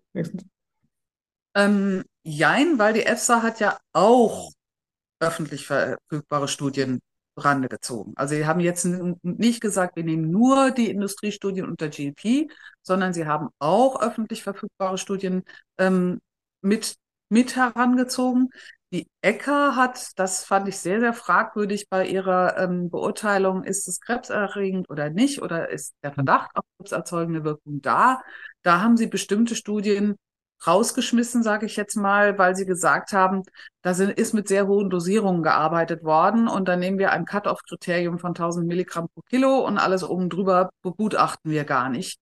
Und haben so mal behauptet, es sei ein OECD-weites Cut-off-Kriterium und das ist aber nicht der Fall. Also ich habe die Guideline nachgeschlagen, ich kenne die ja noch von früher und wenn man dann halt liest OECD 473, ne, Dose, Dose Range Wahl, also wie, welche Konzentrationsbereiche verwende ich, um auf krebserzeugende Wirkung zu testen, da steht nichts von einem Cut-off-Kriterium. Im Gegenteil, da steht drin, liebe Leute, wenn ihr Studien auf krebserregende Wirkung macht, nehmt als höchste Konzentration eine, bei der ihr schon toxische Wirkung seht, also bei der ihr schon direkte Effekte seht, damit ihr bloß nichts überseht. Und das verstehe ich bis heute nicht. Ich habe auch noch keine Antwort bekommen von der ECKA, warum sie das weggelassen haben. Danke dir. Sorry an alle, dass wir jetzt so tief einsteigen, aber ich finde, manche von den Punkten sind, erklären einfach den Hintergrund sehr, sehr gut und äh, deswegen gehe ich da ein bisschen tiefer rein. Rita, gerne. Ja, ähm, das ist im Prinzip auch vor dem Hintergrund äh, richtig, was du sagst, Jutta, dass Glyphosat eigentlich kontinuierlich da ist. Ja, wir haben andere Pflanzenschutzmittel. Da kriegt ein Organismus vielleicht mal bei einem Schub was ab. Aber Glyphosat ist kontinuierlich in der Umgebung. Auch wir Menschen kriegen kontinuierlich von diesem Stoff ab. Das heißt, die Rechtfertigung, dass wir dann mit höheren Konzentrationen arbeiten dürfen, die ist eigentlich da. Ich verstehe das auch nicht. Wir, wir, wir nutzen in der Ökotoxikologie auch oft höhere Konzentrationen als die, die in der Umwelt vorhanden sind. Aber wir exponieren die Tiere zwei Wochen, ja, und dann äh, danach äh, äh, kommen die in, in sauberes Wasser. Die kriegen draußen, wenn es dreimal hintereinander regnet, dreimal hintereinander auf die Rübe. Ja. Und insofern äh, verstehe ich das auch nicht, dass man so ein Cut-off macht. Ja, das ist, denke ich, auch der wichtige Unterschied von Glyphosat zu anderen Pflanzenschutzmitteln, dass das einfach zu viel eingesetzt wird, so wie ich das mit den Zahlen gezeigt habe, ja, so dass die ganze Umwelt gegenüber diesem Stoff exponiert ist. Danke dir. Jetzt noch eine Frage, die ich gerne auch ähm, Christoph stellen würde und dann, dann haben wir auch noch zwei, die ich dran nehmen möchte und dann gehen wir auch mal in die mündlichen Fragen noch, wenn sich jemand zuschalten will. Also hebt ruhig schon mal eure Hand oder senkt sie wieder, wenn ihr doch nichts mehr fragen wollt. Wir, wir machen dann noch ein paar mündliche Fragen.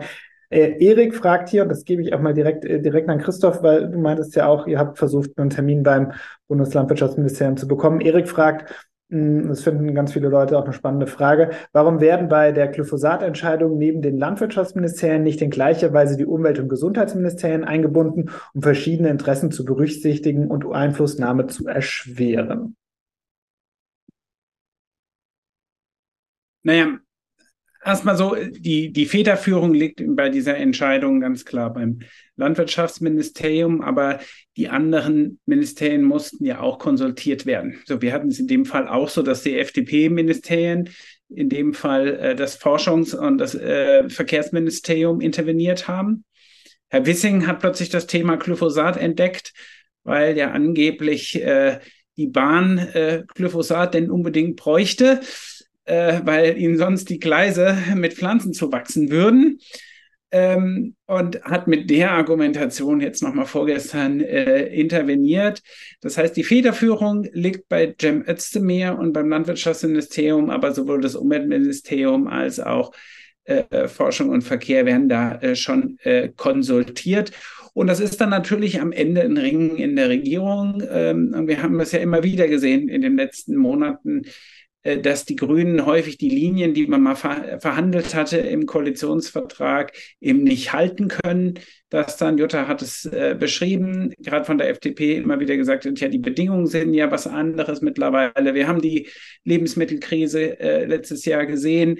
Äh, durch den Angriffskrieg auf die Ukraine ausgelöst und die explodierenden Lebensmittelpreisen. Jetzt brauchen wir Glyphosat, neue Bewertung, deswegen müssen wir das ähm, jetzt entsprechend anders vorsehen.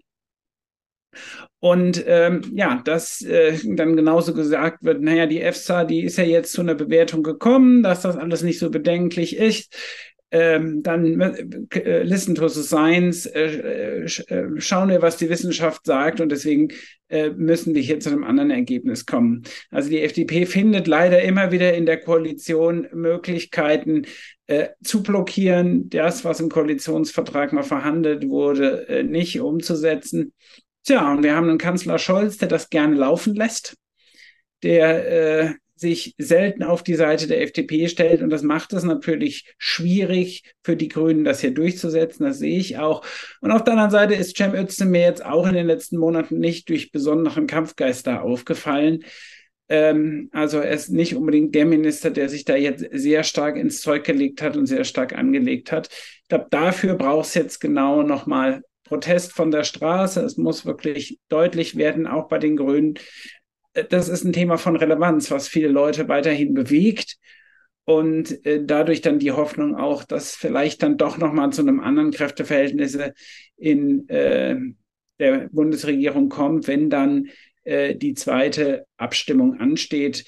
Also ich hoffe dann noch ein Stück weit drauf, dass wir doch dann noch mal was anderes hinbekommen oder dass dann zumindest auch selbst wenn da dann keine Mehrheit gefunden, gefunden würde, die Kommission dann gezwungen ist, zumindest relativ hohe Auflagen zu formulieren ähm, für die Neugenehmigung von Glyphosat und eben dann vielleicht auch die einzelnen Nationalstaaten zumindest stärker einschränken können. Und da können wir dann nochmal reingehen. Mhm. Danke dir. Ich habe nur den Link gerade von der Deutschen Bahn äh, nochmal in den Chat gepostet, dass die Bahn E 2023 aus Glyphosat aussteigt und in, äh, in, äh, in ein Vegetationsmanagement einsteigt und in, äh, dann eben auch auf eine Alternative setzt, Pelargonsäure. Ähm, weiß nicht, können wir, können wir nochmal vielleicht diskutieren oder danach nochmal machen, finde ich jetzt nicht so wichtig, aber da sieht man ein bisschen ja. noch diese, diese Argumentation ist dann wieder, es geht irgendwie nicht und da in dieser Pressemitteilung von der Bahn ist halt Volker Wissing mit einem Zitat erwähnt. Also es ist manchmal ist, man schüttelt man dann wirklich auch so ein bisschen den Kopf und man kann ja gute Diskussionen führen und so, aber wenn es dann wirklich dann ist, man sagt an einem Tag das eine und dann das andere, ist es schon, also das kann ich mir auch nicht verkneifen, dass so ich Kopfschütteln verursacht. Jetzt aber wieder zu, zu wirklich äh, finde ich auch ernsthaften Bedenken, die ich auch, finde ich, immer in Diskussionen, wenn man, wenn man mit, mit Menschen überall jetzt vielleicht nicht so äh, Menschen, die heute hier ins Webinar kommen oder sich besonders dann auch dafür auf die Straße gehen, sondern mit meinem Papa oder so drüber spreche, dann ist dann schon irgendwie das, äh, die Diskussion manchmal hier, was äh, jemand fragt, äh, leider anonym, ich stelle sie aber trotzdem, weil sie wichtig ist, die Frage. Als erste jetzt gerade, die Landwirtschaft votiert ja für eine weitere Nutzung von Glyphosat, weil sie Ernteeinbußen befürchtet? Wie berechtigt sind die Ängste? Wer will denn dazu was sagen? Jutta? Ähm, ich meine, das ist jetzt, glaube ich, keine große Neuigkeit, dass die Erträge im ökologischen Landbau unter den im sogenannten konventionellen Landbau liegen.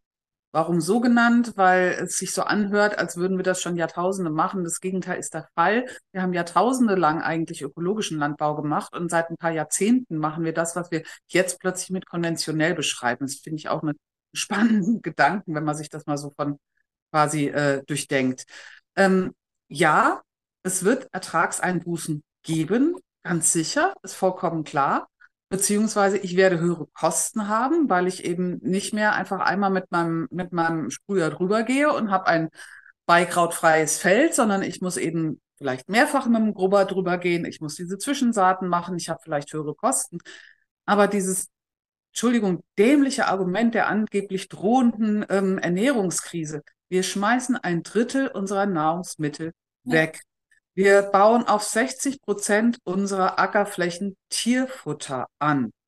Hier wird niemand verhungern, wenn wir darauf verzichten, ein Breitbandgift, was wirklich für praktisch alle grünen Pflanzen giftig sind, außer den genetisch, gentechnisch veränderten und eben auch, wie wir gelernt haben von, von Rita, für viele Mikroorganismen giftig ist, jetzt weglassen. Weil es geht ja um die langfristige Ernährungssicherheit. Und wenn die Europäische Umweltagentur hat festgestellt, dass über 60 Prozent der europäischen Böden bereits teilweise degradiert sind, dass sie also in ihrer Vitalität, in ihrer Funktionsfähigkeit eingeschränkt sind.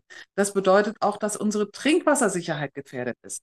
Deswegen jetzt einseitig zu sagen, wir gucken nur auf die Erträge und alles andere ist erstmal egal, das ist so ein bisschen wie, ich will möglichst viel Holz haben, also ernte ich einfach den Wald auf einmal ab und dann wundere ich mich, dass ich nächstes Jahr gar keins. Hm. Danke dir. Ja, Du darfst, Christoph, ich gebe dich gleich dazu. Ich gebe dir nur noch eine weitere Frage mit, die nämlich sehr gut dazu passt. Äh, und dann sind wir mit den schriftlichen Fragen nämlich mit, mit unseren Top 10 auch durch. Michael Brandner fragt nämlich dazu dann auch, ähm, ein weiteres Argument ist dann auch, dass Glyphosat das Flügen sel seltener macht und das dann eben für die Böden besser wäre. Das hängt ja so, hängt ja so ein bisschen äh, dann auch zusammen. Deswegen gerne Christoph dazu auch noch. Ich finde ja immer sehr schön diesen Begriff der enkeltauglichen Landwirtschaft. Ja, also ist es sozusagen wirklich auf Dauer höhere äh, Erträge bringt, ist das eine Form von Landwirtschaft, die über Jahrzehnte funktioniert und die auch in Zeiten einer äh, immer mehr eskalierenden Klimakrise äh, funktioniert, mit immer mehr Wetterextremen und so und äh, dergleichen. Und da habe ich eben den Eindruck, dass eine Landwirtschaft, die so stark industrialisiert ist, die so stark auf Kunstdünger setzt, auf Pestizide setzt, ähm, eben genau das Wichtigste, nämlich die Basis, äh, auf was Landwirtschaft beruht, äh, zerstört. Das einmal eben ein funktionierender Bodenorganismus, äh, der dauerhaft auch genügend Humusanteile im Boden äh, enthält und als zweites eine funktionierende Artenvielfalt, eine Biodiversität, die eben mit vielen Insekten auch sichert, dass die landwirtschaftlichen äh, ähm, Pflanzen auch entsprechend bestäubt werden noch können. Das heißt, langfristig gesehen wäre ich mir da gar nicht so sicher, ob auch die Ernteerträge so bleiben, wenn man das äh, auf äh, längere Sicht äh, so fährt. Und ja, es gibt das Argument, dass mit Glyphosat äh, Flügen verhindert wird, dass damit sozusagen auch weniger CO2-Emissionen entstehen, also weniger Humus abgebaut wird. Aber ich glaube, da gibt es auch gute Beispiele aus der ökologischen Landwirtschaft, die, die klar zeigen, nein, wir können auf Flügen verzichten, wenn man das klug macht. Ja, wenn eine Zwischensaat jetzt im Winter reingebracht wird, äh, die dann beim Frost entsprechend ähm, reduziert wird, dann entsteht da ein Saatbett, wo ich nicht mehr pflügen muss. Wenn ich genauso Untersaaten habe, wenn ich da zum Beispiel Klee bekomme, dann habe ich weniger Quecke, dann habe ich weniger Hirse, die gerne unter Mais wächst. Ähm, das heißt, da gibt es kluge Methoden aus dem ökologischen Landbau, wie wir sowohl auf Glyphosat als auch auf Flügen vor der Einsaat äh, verzichten können und die Bodenstruktur so erhalten können. Und ich glaube, das zeigt eigentlich, das ist eben eine Form industrialisierter Landwirtschaft, die nicht alternativlos ist, sondern da gibt es gute Möglichkeiten, das ganz anders zu betreiben. Und auch so, dass das auf Dauer funktioniert. Ja, danke dir. Gleich die beiden Fragen beantwortet. Jetzt würde ich mal ein paar Leute reinholen, die hier ihre Hand gehoben haben. Ich beginne mal mit Andrea Lützenkirchen. Andrea, du kannst jetzt äh, sprechen und dich laut schalten. Probier es mal. Müsstest jetzt das Mikrofon freischalten können. Anfang dauert es immer ein bisschen. Kennen wir schon. Andrea, ja, jetzt soll das klappen. Deine Frage. Ja, tut mir leid, es muss ein Versehen sein. Ich hatte mich jetzt nicht gemeldet. Mach nicht, mach nicht. Alles gut, alles gut. Dann, dann sage ich einfach mal ganz herzlich Danke für, ja. schon mal auf jeden Fall für diese ganz interessante Informationen heute. Ich bin nicht sehr dankbar für und ich habe auch eben schon gleich äh, Cem Özdemir mir geschrieben mal und ich denke, man kann das nicht oft genug tun. Dann danke dir. Dann gehen wir weiter mit äh, Sonja Mohr. Sonja, hast du eine Frage? Kannst dich jetzt entstummen. Sonja. Sonja Mohr, schon mal ein sehr passender Name für das heutige Thema, wie ich finde. Ähm, so, Sonja probiert noch. Währenddessen würde ich Christine Hennig das Wort geben. Christine, kannst du dich entstummen?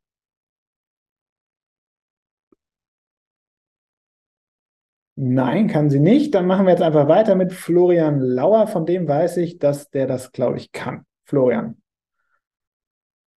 Ja, hallo. Ja. Ähm, vielen lieben Dank. Erstmal danke an äh, Sie alle für den tollen Abend und die vielen wichtigen Informationen.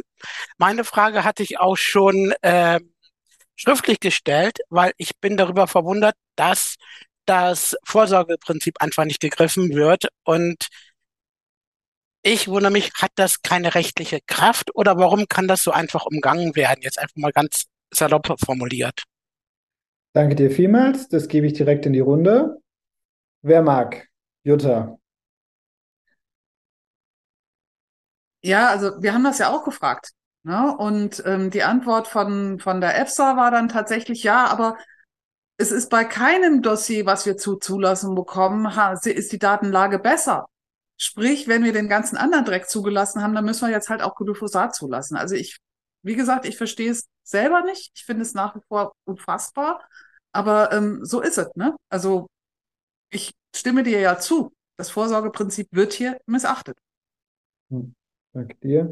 Dann würde ich jetzt nochmal Franziska Pretz das Wort geben. Franziska, du kannst dich entstummen, wenn du das möchtest. Ja, ich Ja. bin da.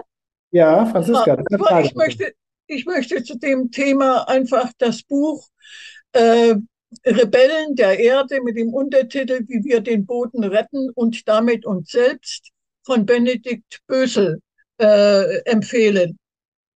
Der äh, setzt sehr auf den Humus und äh, ich finde, das ist genau das, was dahin passt. Vielen Dank, danke dir. Den nehmen wir direkt mit. Ähm, und dann äh, probieren wir hier nochmal Matthias Reimann. Matthias, gerne deine Frage. Ja, meine Frage ist, hört ihr mich? Ja, alles Ja, gut. Meine Frage ist, warum auf Landesebene die Umweltministerien total versagen. Ich kann das jetzt nur im Land Rheinland-Pfalz sagen. Hier ist noch die erste Bodenprobe gemacht zu werden. Hier sind die Gewässerproben das erste Mal durchzuführen. Und das hat dazu, weil ich für den Artenschutz schon seit zehn Jahren Kämpfe geführt, dass ich einen Verein gegründet habe, dass wir das jetzt machen, dass wir Bienenbrotproben entnehmen lassen. Und unser Ziel ist es, dass wir das Rheinland-Pfalz-weit machen, ein sogenanntes Monitoren, um einfach Fakten zu schaffen, weil ich auch noch in der Kommunalpolitik tätig bin und erlebt habe auf Kreistagebene, Ebene, wie Agrarlobbyisten die Krefelder Studien direkt gezogen haben und wirklich Lügen verbreiten. Das riecht mich natürlich als Artenschützer auf. Und was mich auch aufregt, ist, im Oktober 2019 hat das EuGH ein klares Urteil erlassen, die Pestizide zu prüfen sind. Es ist zu prüfen der Einzelstoff plus Beistoff. Und es sind öffentliche, unabhängige Studien zu berücksichtigen und nicht die Industriestudien, weil das haben wir ja bei der Autoindustrie gelernt, bei dem Abgasskandal, was eine Industriestudie wert ist. Nicht viel.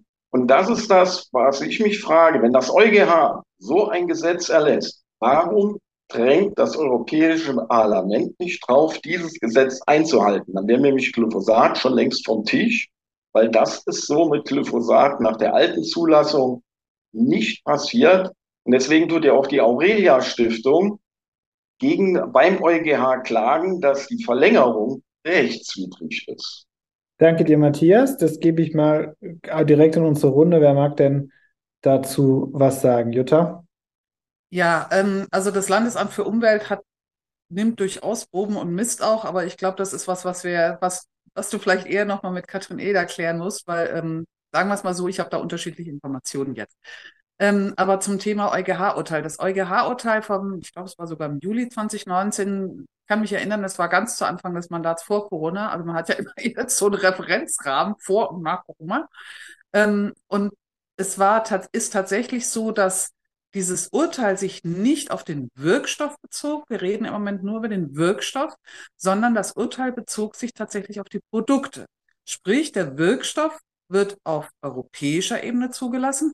Die Produkte werden durch die Mitgliedstaaten zugelassen. Und da hat der EuGH gesagt, der Hersteller darf nicht einfach sagen, das hier ist mein Wirkstoff und alles andere sind irgendwie nur so Hilfsstoffe, die braucht man sich nicht so genau anzugucken. Und da hat der EuGH gesagt, das geht nicht.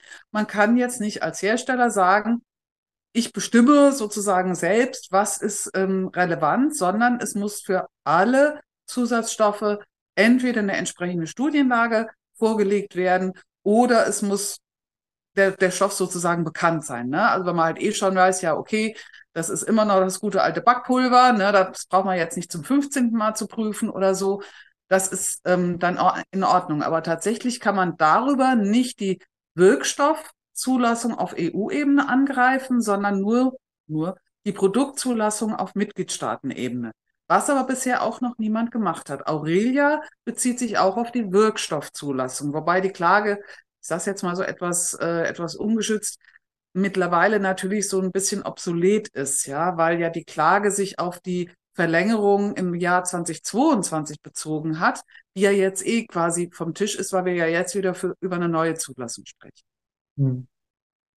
Tatsache ist, dass die, die Produktanzahl, die ja für Glyphosat immer noch extrem hoch ist, dass die in den letzten Jahren abgenommen hat.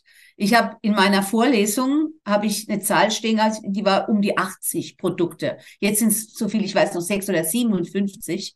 Das liegt sicherlich auch daran, dass man die Beistoffe jetzt genauer anschaut. Die Talovamine, die früher in dem, in dem Roundup drin waren, die sind nicht mehr erlaubt. Ja? ja.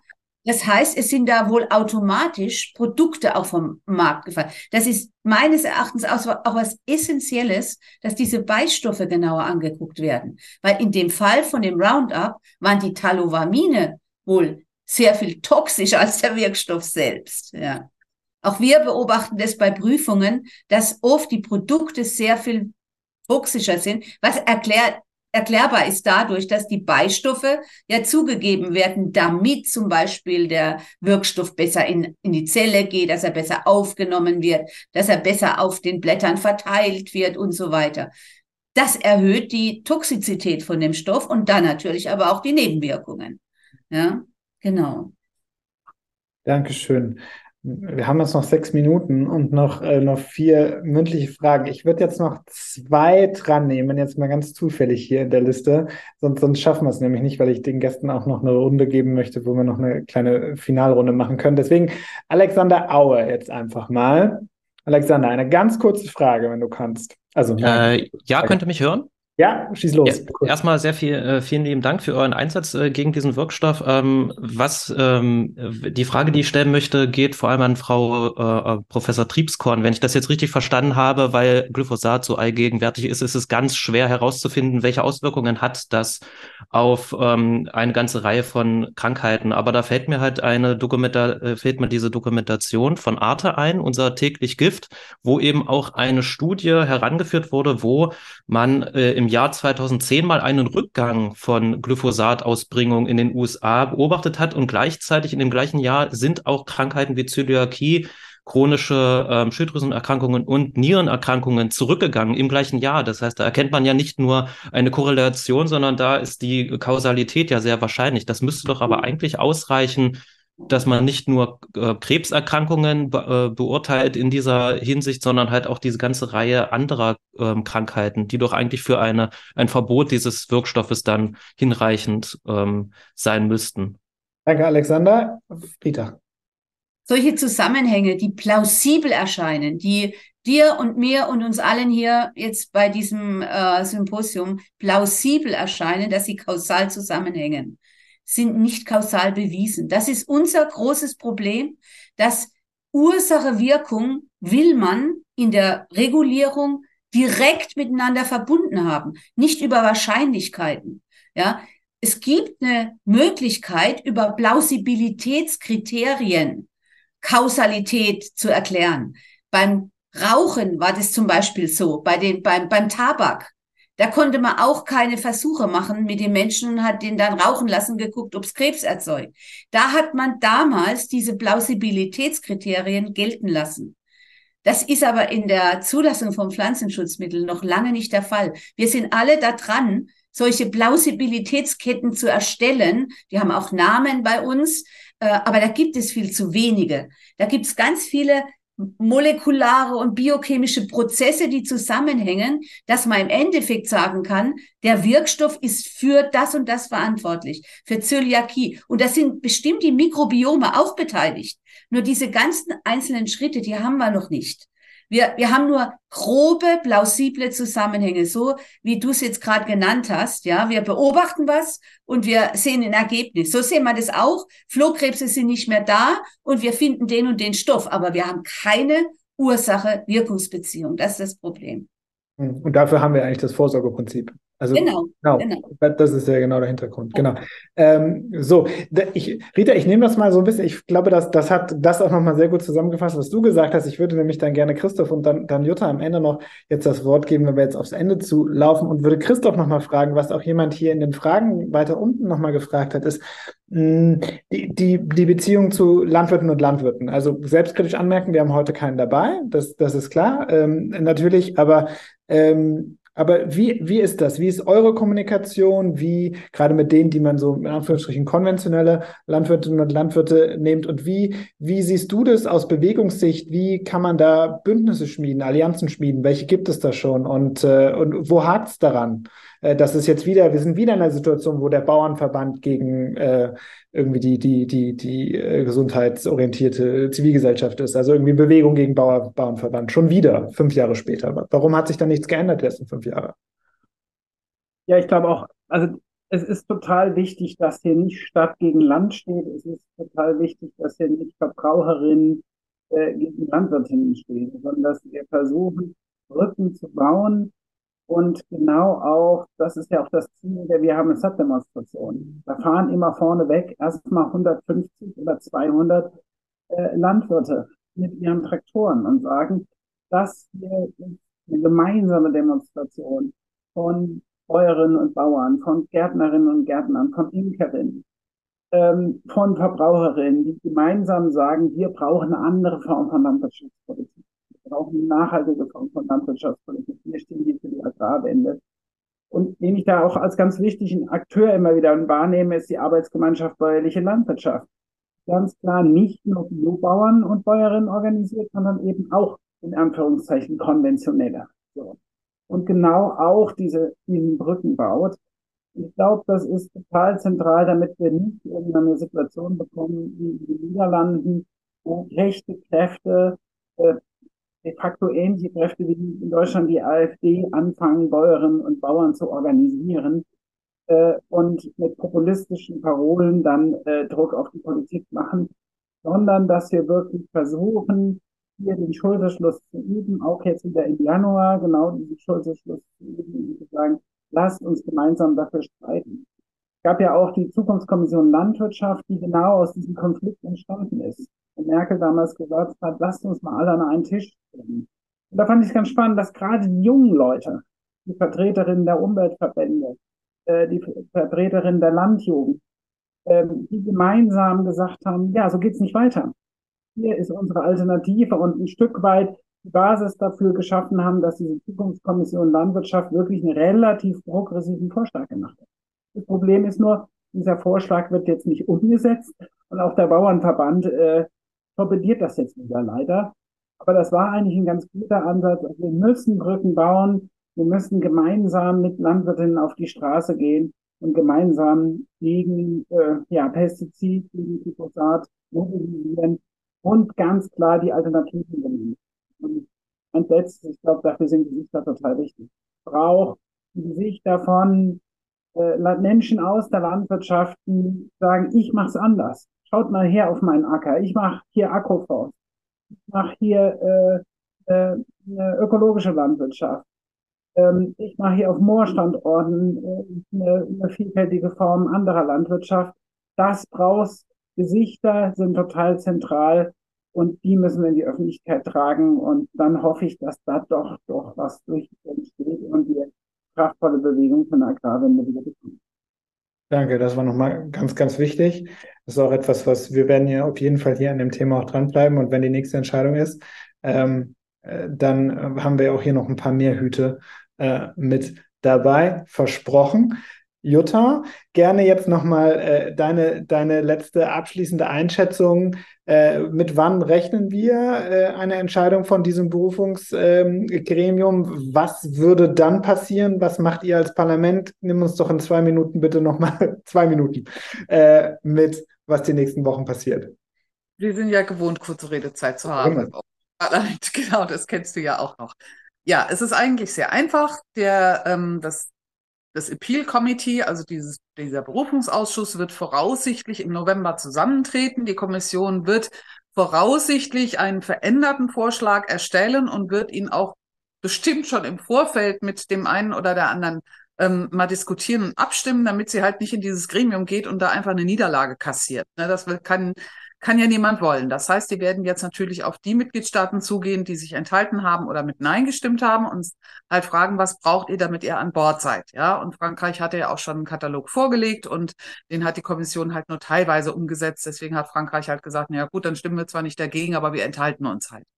Ähm, das heißt, das wird jetzt passieren bis November. Im November wird dann eben dieses Appeal Committee abstimmen.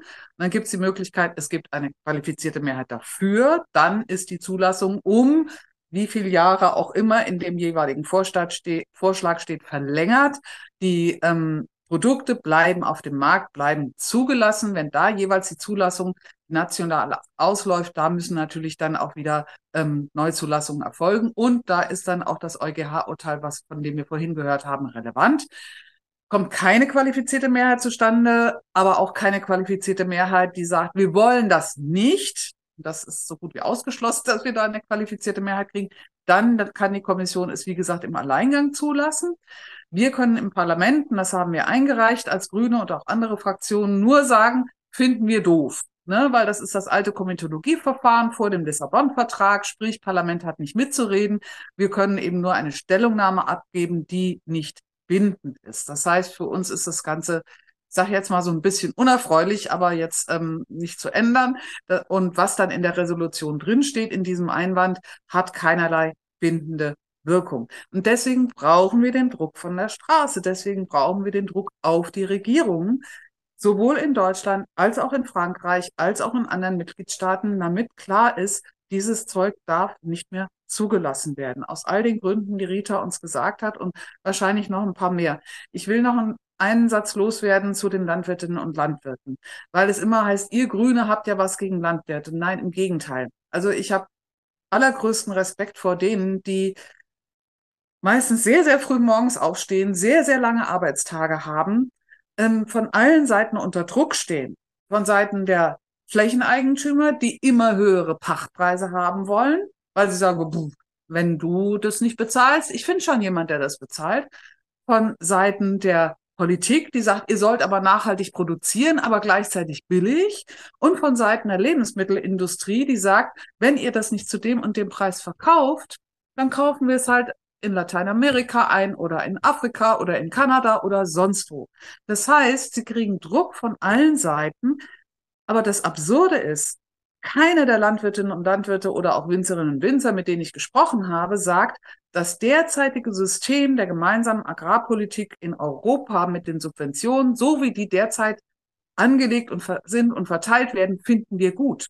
Kein einer. Das heißt, wir jetzt als Natur- und Arten- und Umweltschutzbewegte finden diese gemeinsame Agrarpolitik nicht gut, aber die Landwirtinnen und Landwirte selber finden es auch nicht gut. Und wenn man jetzt fragt, wer findet es denn gut? Südzucker, Danone, Nestlé, die ganzen großen Konzerne und die großen Betriebe, für die ist es gemacht. Und dagegen müssen wir uns wehren. Letztes Wort. Danke, Jutta. Dann bleibt mir noch Danke zu sagen an alle, die dabei waren, auch an die vielen, vielen Fragen unserer Zuschauer und Zuschauer. Europe Calling geht weiter. Wir treffen uns auf jeden Fall wieder, wenn das Berufungsgremium entschieden hat, vielleicht auch schon davor. Da werdet ihr dann alle eingeladen. Äh, Europe Calling geht auch weiter nächsten Mittwoch. Da sprechen wir über eine neue, neue europäische Verfassung und äh, die möglichen Vertragsänderungen, die da kommen. Auch noch sehr spannend. Äh, seid dabei. Link bekommt ihr auch und Einladung zur Demo äh, dann natürlich auch und die Folien von Rita auch. Also ganze, ganz große Service-E-Mail äh, morgen oder spätestens am Montag. Bis dahin einen schönen Abend. Vielen Dank an alle und bleib Europe Calling gewogen. Ciao. Tschüss, schönen Abend. Tschüss. Danke an die Technik im Hintergrund. Genau, Stefan, vielen Dank im Hintergrund. Danke.